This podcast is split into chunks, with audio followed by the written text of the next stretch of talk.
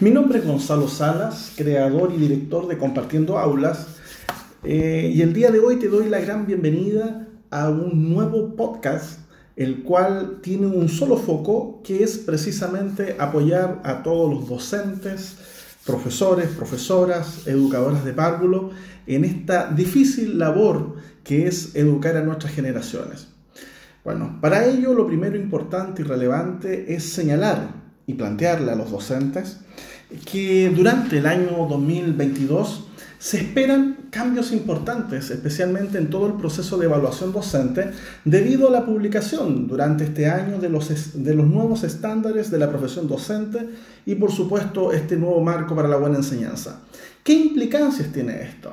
Bueno, hoy día vamos a hablar de una de estas implicancias que es bastante interesante y quería este, este tema profundizarlo solamente en una pregunta. ¿Cómo tú como docente sabes que tienes que habitualmente planificar tus clases? Lo mismo a ustedes como educadoras de párvulo. Lo importante está en, al momento de planificar. La, la planificación que yo voy a hacer referente al curso que yo voy a atender, ¿la voy a focalizar en los intereses de mis estudiantes o en las necesidades educativas que ellos tienen?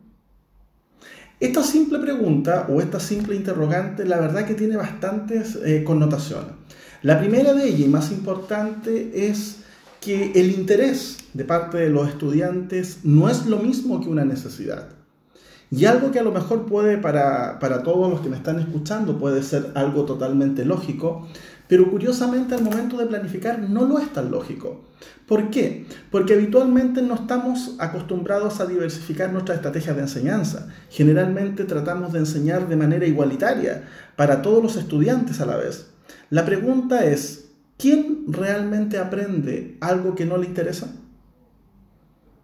Ustedes mismos como usuarios, ustedes mismos como docentes, ustedes mismos como educadores, cuando alguna vez les obligaron a aprender algo, ¿realmente les gustó?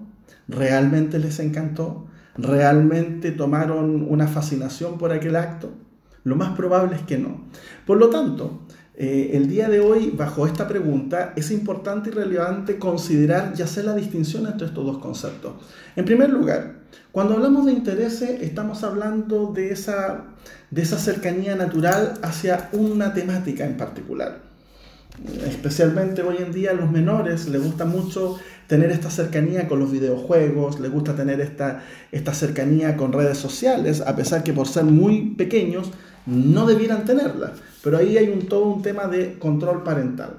Sin embargo, eh, estos intereses, estas necesidades que pueden ir apareciendo, eh, tienen dos connotaciones o, dos eh, aristas bien particulares. Cuando existe el interés y cuando yo tomo ese interés y lo llevo en mi clase, ese interés, probablemente lo que menos surjan son necesidades. ¿Por qué? Porque al considerar el interés de mi estudiante, lo primero que voy a hacer o lo primero que estoy eh, generando es un cambio de actitud positiva de parte de ella. Por lo tanto, si hay algo que me interesa, me voy a involucrar.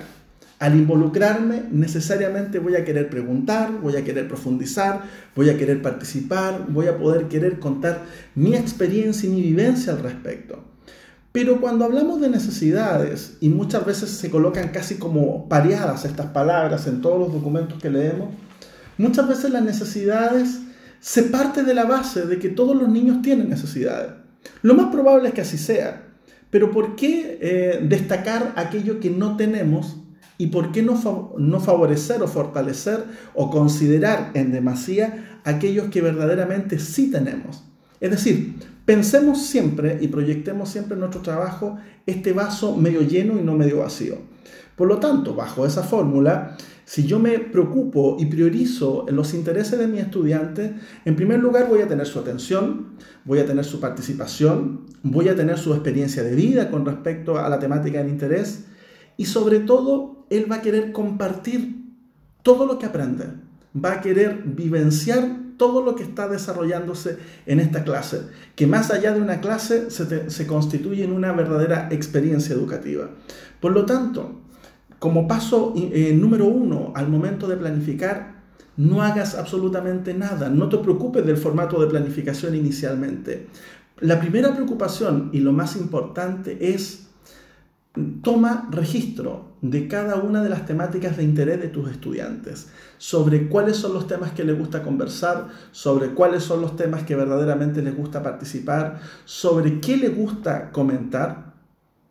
En mi caso particular, tengo un nieto y mi nieto, su fascinación están en los videojuegos.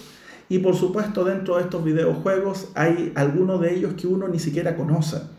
Por lo tanto, cuando, incluso cuando uno hace actividades educativas tan simples como un ley dibuja, eh, ¿qué harías o cómo, lo, cómo revisarías esto como educador si al momento de enseñar una nueva letra, especialmente una letra J, él te dice, mira, aquí dibujé un jumper?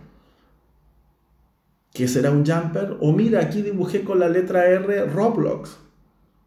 O con la letra M dibujé un personaje de Minecraft. ¿Verdaderamente tú, docente, sabes de qué estamos hablando? Si no lo sabes, ¿cómo puedes calificarlo? ¿Cómo puedes corregirlo? ¿Cómo puedes orientarlos? Por lo tanto, como consejo, primero averigua sus intereses, considera sus intereses y vas a tener el involucramiento total de tus muchachos. Como paso uno. Posteriormente a eso, podemos perfectamente hacer un análisis acerca de las necesidades, pero esta conversación y este mini audio lo único que busca es que tú puedas reflexionar, puedas diferenciar ambos elementos conceptuales, porque esta diferencia en elementos conceptuales va a traer variantes significativas, especialmente en tu proceso de planificación, más aún ahora que te evalúas este año 2022. Por lo tanto, lo dejo como primer acercamiento a este podcast que el día de hoy estamos inaugurando. Prontamente te, vamos a ir dando, te voy a ir entregando tips muy concretos de cómo hacer una planificación efectiva y especialmente para ti, jefe técnico, especialmente para ti, director, esto te va a ayudar también a focalizar y centrar eh, los esfuerzos que está desarrollando tu escuela por lograr aprendizajes de calidad. Un abrazo desde Chile, desde la ciudad de Mejillones, para todos mis queridos educadores que compartemos esta vocación de Quijote.